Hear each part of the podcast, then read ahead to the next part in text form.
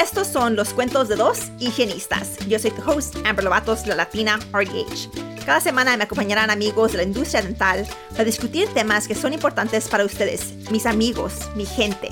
Este programa es para ayudarnos a aprender de nuestros colegas latinos y hispanos.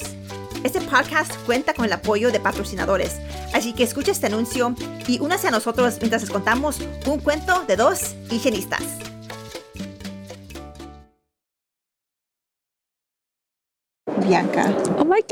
So excited to be here. Muchas gracias. And uh, servus, if there's any Bavarian people listening in. oh, nice. Este, so, uh, Bianca me sigue en las redes sociales y nos estaba contando que es higienista, pero ahora que practica en Alemania. Sí, bueno, voy a empezar. Ya, yeah, empieza al principio, dinos todo. Yeah, so, uh, I mean, like like beginning beginning yeah okay este bueno um i was 29 uh, I was on dating apps like everybody else in the world, and I met this guy. Of course, I didn't think nothing was going to happen because on our first date, he tells me he's from Germany and that he's here on a work visa. So I'm like, great, another pen pal. um, pero he was really interesting, and yeah, I fell in love with him. Pero I was like, nada va a pasar. There's no way that this is going to work out. Like he's just going to go back home. Um, and I'm just going to enjoy it for what it is. But long and behold, it was, we fell in love way too much. And of course, I returned back with him. Um, and so it was it was a hard decision to make porque it was my familia, my friends, mi trabajo that I love dentistry and I'm very passionate about it. And so it was a very difficult choice for me, but I saw it also as an opportunity para aprender algo nuevo, para finally conocer a los padres de, de mi novio because COVID hit shortly after we started mm-hmm. dating. So I couldn't meet his parents because they were living in Germany and they didn't come here. So a lot of big new things. So I just, I'm very introverted. I grew up in a very traditional Mexican household. So siempre estaba con mi mamá, con mis padres. And it was hard. Um, but it was an opportunity that I knew rarely comes. So especially for my family that, you know, we grew up really impoverished and my parents were now giving me all these opportunities and i thought okay this is my opportunity to take it um, so i got to germany and i started a um, oh i only forget sometimes I forget my English, my Spanish, and my German. Um, I started uh, like a language visa. So I was going to school full time learning German, and now I'm in the process of beginning the work visa process over there. So it's very, it's been difficult. I'm thankful that I know some German now, so que puedo uh, aplicar para trabajos because they kind of respect me more now that you know my idioma. Mm. But it's been difficult, you know, being away from practice for so long and not listening to Spanish every day, not listening to English every day. It's been difficult. So that's that's why I love Amber so much because I never realized how much I valued her um, Instagram posts because you know I was always looking at them, but I never like now I could listen to Spanish and it's dental Spanish. It was like my two loves over there, so I was like, oh my god. So it's been good. It's been difficult, but we're in the process of it and we're staying hopeful that it all works out so I can get a job out there. So, in Alemania tienen higienistas? sí tienen, pero es very different de los Estados Unidos. Aquí, we all know we go through that dental hygiene school grind. Y allá, it's kind of like you do an internship para ser dental assistant, and then you kind of work your way up in the dental office. Oh. So I don't know what exactly it all entails. Um, there's also, they're not like dental hygienists, pero se llaman ZMPs. And from what I've understood it, it's like they only clean Supra. They're oh. not legally allowed to go sub, which kind of worries me. Yeah. Los pacientes que voy a ver. Um, y muchos pacientes también fuman. Like it's a very, still very oh, common okay. practice over there, unlike here. Um, so that I'm also a little worried about seeing a lot of perio patients, yo creo. Yeah, este, pero los dentistas, they scale sub? So, I mean, or nobody scales sub. Mm, I haven't shadowed. I shadowed two offices. I didn't. I only got to see one dentist work at one of the offices. Um, pero you know how it is here. Los yeah. dentistas, I feel like nunca vas a encontrar un dentista that's going to be as good as us because we're doing that all day, every day. Yeah. Um, but dentists, yeah, dentists, I think obviously they're all they are allowed to go. Yeah. So, yeah. Pe- Pero las higienistas no pueden. Or whatever they're The called. ZMPs no, pero the dental hygienists sí pueden. Ok, es Yeah. sí pueden. Ok, Pero no pueden hacer inyecciones. ok. Yeah, that Pues yo soy en Texas, no podemos hacer Oh, inyecciones that's, en okay. Texas. Yeah, that's true. Este, Típicamente, ¿cuánto tiempo se tarda para llegar al punto de poder ser higienista, like through the work internship? ¿Se tarda mucho tiempo? Ah, yo creo que son como unos tres, cuatro años, but they Wow. start this like right after high school. Okay. So después de eso, then they kind of trabajan and the- it's their choice si quieren hacer algo más, like front desk or dental hygienist. Yo creo que todavía tienen que tomar pruebas, um, like certain things como para rayos X, um, and I think like para seguranzas, cosas Okay. así like coding for that, bill Yeah. coding. Um, but that's about it. I don't know. Like I haven't like looked into it because um, some of the the governmental offices have started looking over my stuff, and they're like, obviously you're more qualified because we go through so much rigor, schooling y pruebas y todo eso y licencias. So it's it's difficult. y to ellos no tienen licencia. Yeah, no. Interesting. I wonder cuánto pagan. So I like I have been interviewing este I so I'm not familiar over there because I've tried to research it. Um, but it's like I get different things. Um, I think right now the latest offer was from this office. Um, I think they were going to offer me like fifty-three thousand a year, which is right now like everything's booming. I've heard of hygienists getting like sixty-nine dollars an hour here. So I'm like, but allá si te dan um, paid vacation. Me están ofreciendo like my public transportation um, like allowance. Este también we get six weeks paid vacation. Wow. That's like oh my god maravilloso i hope to utilize it and get a job so i can utilize it Yeah. um, so yeah there's there's like pros and cons yeah. to that ¿Y aseguranza? la seguranza ya uh, retirement todo eso está incluido yeah. yeah So, ¿Piensas que te vas a quedar en, en Alemania o crees que van a regresar a Estados Unidos? creo que me quiero regresar it's just been so difficult sin sin mis amigos sin mi Yeah. familia aquí and like obviously look at this network opportunity Yeah. like this would never happen over there no siento but Yeah. um, yeah, for me, I, I, I want to make the decision to probably come back, but it's something I have to talk with my boyfriend. Yeah, you yeah. know, because that's that's a big change for him to like. It's one thing to move here for a couple years. It's another thing like move permanently. Yeah. Es otro. ¿Él otro qué hace? ¿En qué trabaja él? Um, finance. No sé más que eso. Just like he's like. My girlfriend works in dentistry, cleaning teeth. That's all she does. I'm like, mm, not I mean, everything. same, same. Like, cuando la gente me pregunta, oh, ¿tú qué haces? Ah, you know, yeah, soy higienista. O digo, like, oh, I do, I talk. Like, I don't know. Like, ¿Cómo les yeah, they explico? don't know what podcasts are. Yeah, like, like- solamente hablas. Yeah, yeah, exactly. Oh, mi papá me está diciendo, um, estaba mirando mis redes sociales, estamos hablando con, tenía gente en la casa y este, me está diciendo, oh, sí, hay estos like influencers que ganan mucho dinero, les pagan, and I was like, oh, you know, and he's like, pero tú estás, he's like, tú estás muy like too small, muy chica para, para tener uh, sponsors, and I was like, apa, yo tengo sponsors, like I know go. that I'm like, Yeah, he, yeah. like, yeah. él, no, él no sabe. no, no sabe, no sabe. But I mean, no sabe, but it's, it's okay too, because it's kind of sweet, you know? Yeah. Um, and so, yeah, my mom no sabe cómo, like, describir lo que yo hago. Yeah. Um, a veces dicen, a veces sus amistades me siguen, like, on Facebook, and they're like, oh, miramos a Ámbar, nos anda viajando. And Yeah. I'm like, ¿Qué está yeah, haciendo? Yeah. I mean, that's how toda mi familia está. Like, I'm just living it up in Europe. And I'm like, it's hard. Like, Yeah. no estar con familia, no estar con tus amigos. And then it's like, you're in a foreign country, no puedes hablar. It's hard. And It it's like hard. everybody, I mean, obviously, I'm not going to post like all the triste stuff. Claro. Like, I'm posting churches and castles. And Yeah. so Este, nobody knows. Ya, pues mi, mi esposo estudió en Minnesota y, eh, y nosotros no teníamos familia en Minnesota y eso fue muy difícil para mí. No me puedo imaginar cómo estará- sería estar en Alemania, estar en otro país completamente. Ugh. Pero yo sentía like, que era tan diferente el... Era, era tan diferente el... Just the- la comunidad, Yeah. um, la, la cultura, Yeah. la comida, Yep. you know, like, Girl, preach. en, en Venezuela no hay nada, nada que picante, no había Yeah. este Yeah, era, era muy diferente. Yeah. Yeah. Yeah, it, Okay. um, it's it's been difficult over there, especialmente con la comida.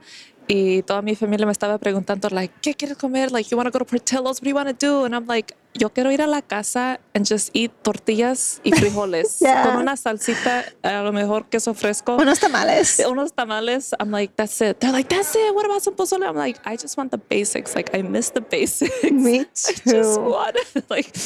Y oh. había cosas que no fuimos ni conseguir allá. Aún si quisiera yo unas, I don't know, ya ni me recuerdo, pero like no habían, like no tienen las cosas que uno come.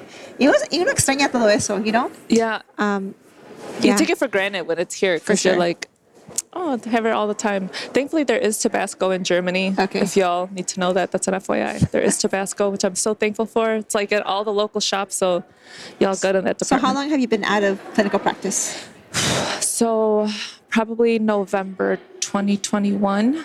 Um, but I got back here early February and I have been temping. Okay. Just, I'm like, I don't need all the perks. I know I could be asking for a lot more money, but I'm like, I just want to get back with patients and like build that relationship. Yeah. So Lo extrañabas. yeah. Yeah, Yeah. I do. I do. And it's like I still email some of my patients that like were at my previous office before I left. I just I miss that um, that care for patients. I miss all those chunks flying out of the gums. I'm weird, I know. Um, but yeah, I just miss it. Sorry to it back. ¿Cómo empezaste en higiene dental? O sea, ¿cómo escogiste esta carrera? Um, did, did you have mentorship? So I actually, like everybody else, hated the dental office. Siempre tenía muchas caries. Like my my dad always brought like a lots of sweets and sticky candies, and it's like I was a kid, like I just ate it all the time and never brushed my teeth. Yep. Even though my mom was like lecturing me and she would watch me, and no, I'd go in my room and sneak some dulces. um, but I it got to a point that I ended up needing an extraction on number 19 y tenía como like 21, 22, I was like really young and it like hit me. I was like, oh my God, ya se me están perdiendo los dientes y apenas tengo como unos 20 años. I was yeah. like, what's going to happen to me in like 20 years? Ya no tengo nada. So then that's where it started changing. And thankfully at the time I had like a really nice oral surgeon um, and he kind of like showed me all the instruments and showed me like all the x-rays, what we're going to do. And en vez de estar asustada, like I was really excited. Like I love science. I love working with small things. I'm like, this is perfect. Yeah. Um, I started like working out a plan to get into dentistry to become a dentist. Um, but around like my junior year and in undergrad, I did a um, like a ah, ¿cómo se llama? Um, I took like a lot of freebies from UIC COD. Sorry if I'm not allowed to make any sponsorships, um, but they provided they provided me some goods. Um, ¿Quién fue? Uh, UIC College of Dentistry Oh, okay, okay. um, they gave me some freebies so that I can um, give them out to this clinical uh, dental office I was going to shadow at. Um, that my friend's best friend is a dentist in Mexico, and I was just like all day, every day, just seeing root canals and extractions, and it was so sad because people were so poor in this community, like. They don't have time for six month prophies. No. Like they only come cuando les duele, Claro. and there's something wrong. And so that's when things then started changing for me that I'm like, I don't want to do dentistry. Like, this is so sad. I want to go down a path where I can help more in a preventative route. Yeah. So I'm like, if I could teach them to care about their oral health, like, we can prevent these types of things Yeah. and educate them on their diet and nutrition. So that's when it kind of started changing for me. And then I started heading like down the hygiene route and just networking as much as I can. I love all our dental peeps out here that are so like willing to help and mentor people. And I've had a lot of mentors um, throughout this whole process. But yeah, it's definitely just the the call for these people that just need education. And you know, we're brought up in this Latino community, and it's like hasta que te duela. You know, you don't need to be spending money on yeah, this. hasta que te duelga. Yeah. I mean, really. Um, y es triste. A mí, para mí, no sé, creo que la razón que mis papás, I mean, I have great parents, y creo si ellos hubieran sabido la importancia de la salud oral, yeah. si hubieran sabido cómo prevenir, um, they would have done it. Yeah. Pero no sabían. We don't know. They don't yeah. know. Right? Y tengo- creo que hay un poder en, en knowledge, in education. Um, I mean, por eso, I mean, that's why I make, I love hygiene, right? Yeah. Like, creo que tenemos un, te- tenemos tenemos el poder de poder sanar también, like with, you know, SRPs and hygiene and Right, pero también tenemos like la habilidad de poder like empower people through knowledge. Yeah. Yeah. Yeah. Oh. And I think that's one of the most like I mean it's your teeth. Everybody looks at them and Yeah. it's more about a quick fix. It's like especially after all these lectures I've been going to de la conferencia hoy, it's all about like whole body. You start thinking about yourself better. And I think I mean I can't speak for everyone, but I feel like, especially in, in my family with my background, it's like we always put our bodies, that's the back burner. Yep, like we have to work hard, we have to hustle. And it's like we put everything else in the back burner, especially females. Like you have to take care of your man, you have to take care of your kids. Se nos olvida lo demás, and it's, it's such a shame. So I feel like that too now in this phase of my life, like I'm so rejuvenated and like I have to be taking care of my whole body. It's not just about teeth. It, Yeah. You know, it's not just about teeth. Everything else can affect perio. So it's been a good experience. So, decidiste ser higienista. Mm-hmm. Did you get into hygiene school right away? Um, I didn't realize the process for it porque I applied the wrong cycle. So I had to wait like a whole nother year and my credits expired, quote Oh, unquote. So they're like, oh, you took Bio 101 six years ago. Like you have to retake that because the class expired. So I'm like, okay, whatever. So I just, uh, I was dental, a dental hygiene assistant while I was like applying that Mm-hmm. whole nother year. Um, but yeah, I got in. I got in that first try, um, and I I uh, I did my dental hygiene schooling program here in Chicago, Okay, nice. So- Where'd you go to school? uh, Malcolm X College. Okay, ayer Yeah. conocí unas, unas estudiantes de Malcolm X. Yeah? Yeah, yeah, Yeah. they're so nice. They came to our party. Este, yeah, este, yeah. ¿Qué te voy a decir? Tengo una amiga que es asistente and me mandó mensajes este fin de semana. She's like, Amber, estoy lista, voy a ser higienista. Like, ¿qué necesito hacer? Yeah. And I'm like, oh my gosh, like, let me like sit down with you Yep. to tell you like all the things. Porque no es like nomás like aplica para esta escuela. She's like, oh, ¿qué escuela? ¿A qué escuela aplico? Y digo, oh, a esta escuela.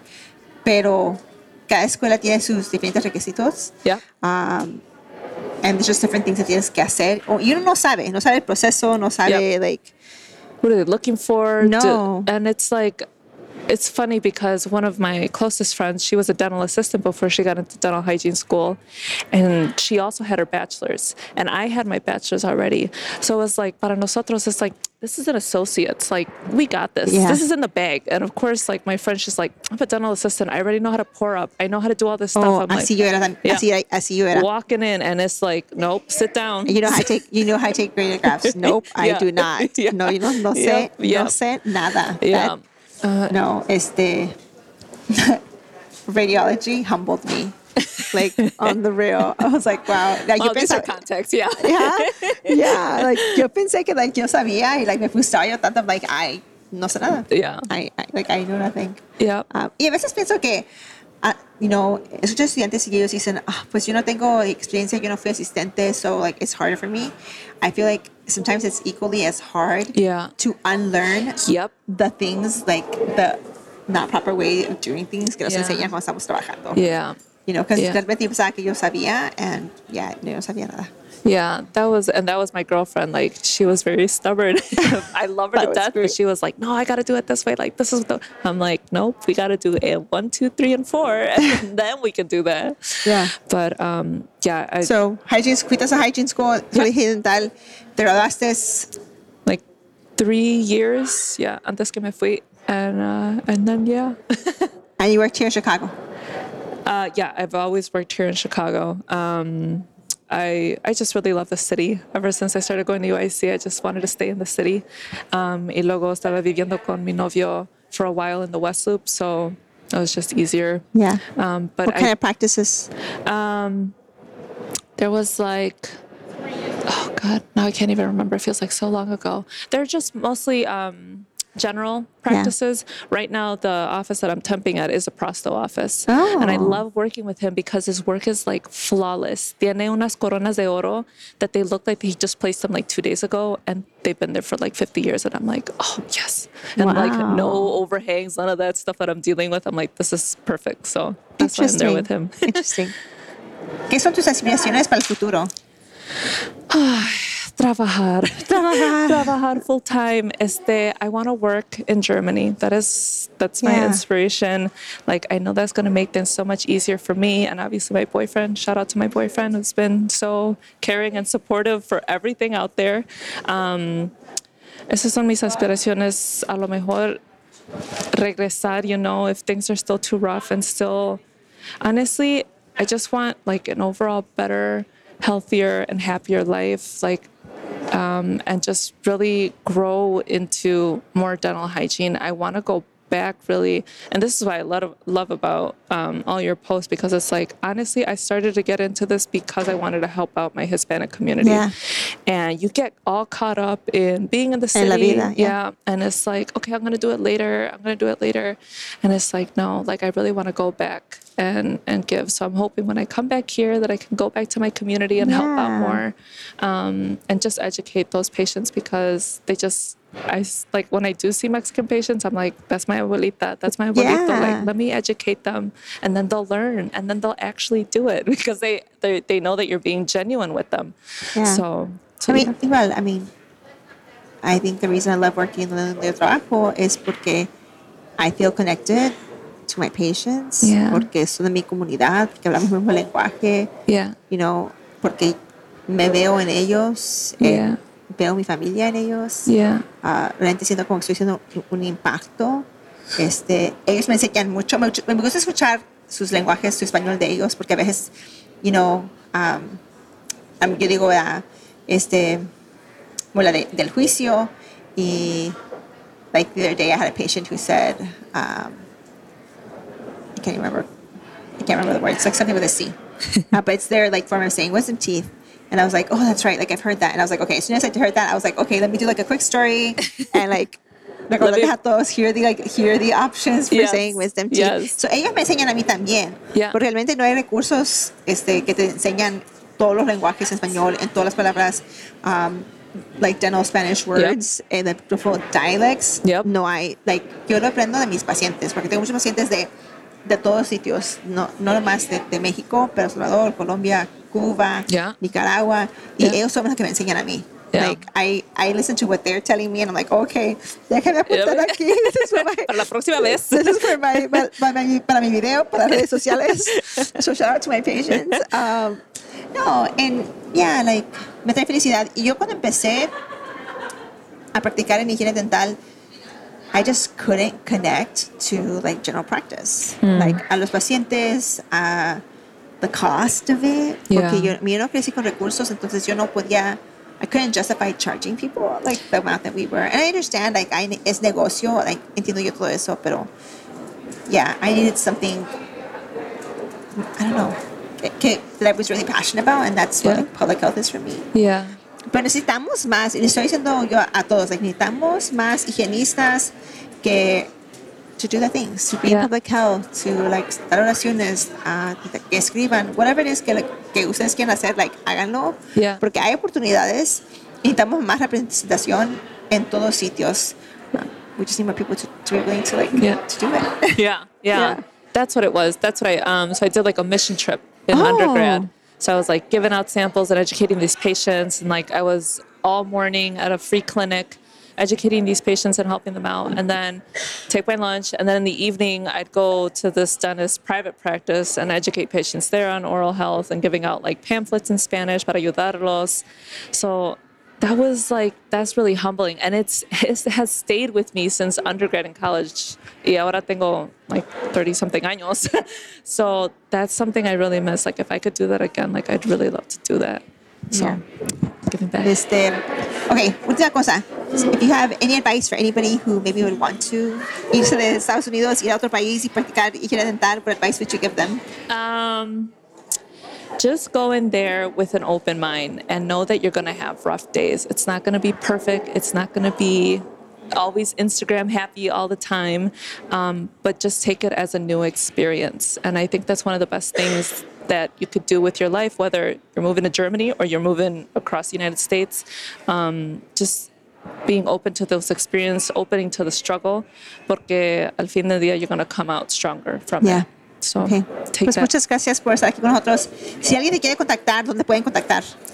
Um, you can contact me in my Gmail. Este, it's bbucio2 at gmail.com. Ok, perfecto. Gracias. Y los que están escuchando, gracias por escucharnos. Nos veremos el próximo martes. If I didn't catch you here in Chicago Midwinter, I will be at the Hispanic Dental Association Conference. Voy a dar una lectura allí en San Antonio. Este, I will be, yeah. And if not, then RDH under one roof. And if not, I'll be back in Chicago for ADHA. Girl, so ahí nos encontramos. Piensen. Dios. Gracias por acompañarnos esta semana. Esperamos que hayan disfrutado este episodio. Asegúrese de presionar el botón de suscripción en su aplicación de podcast y que nos visiten en nuestras redes sociales. También les pedimos que inviten a sus amigos y sus amigas que nos escuchen. Realmente les agradecemos el apoyo que nos han dado la comunidad latina y hispana y nos vemos la próxima semana.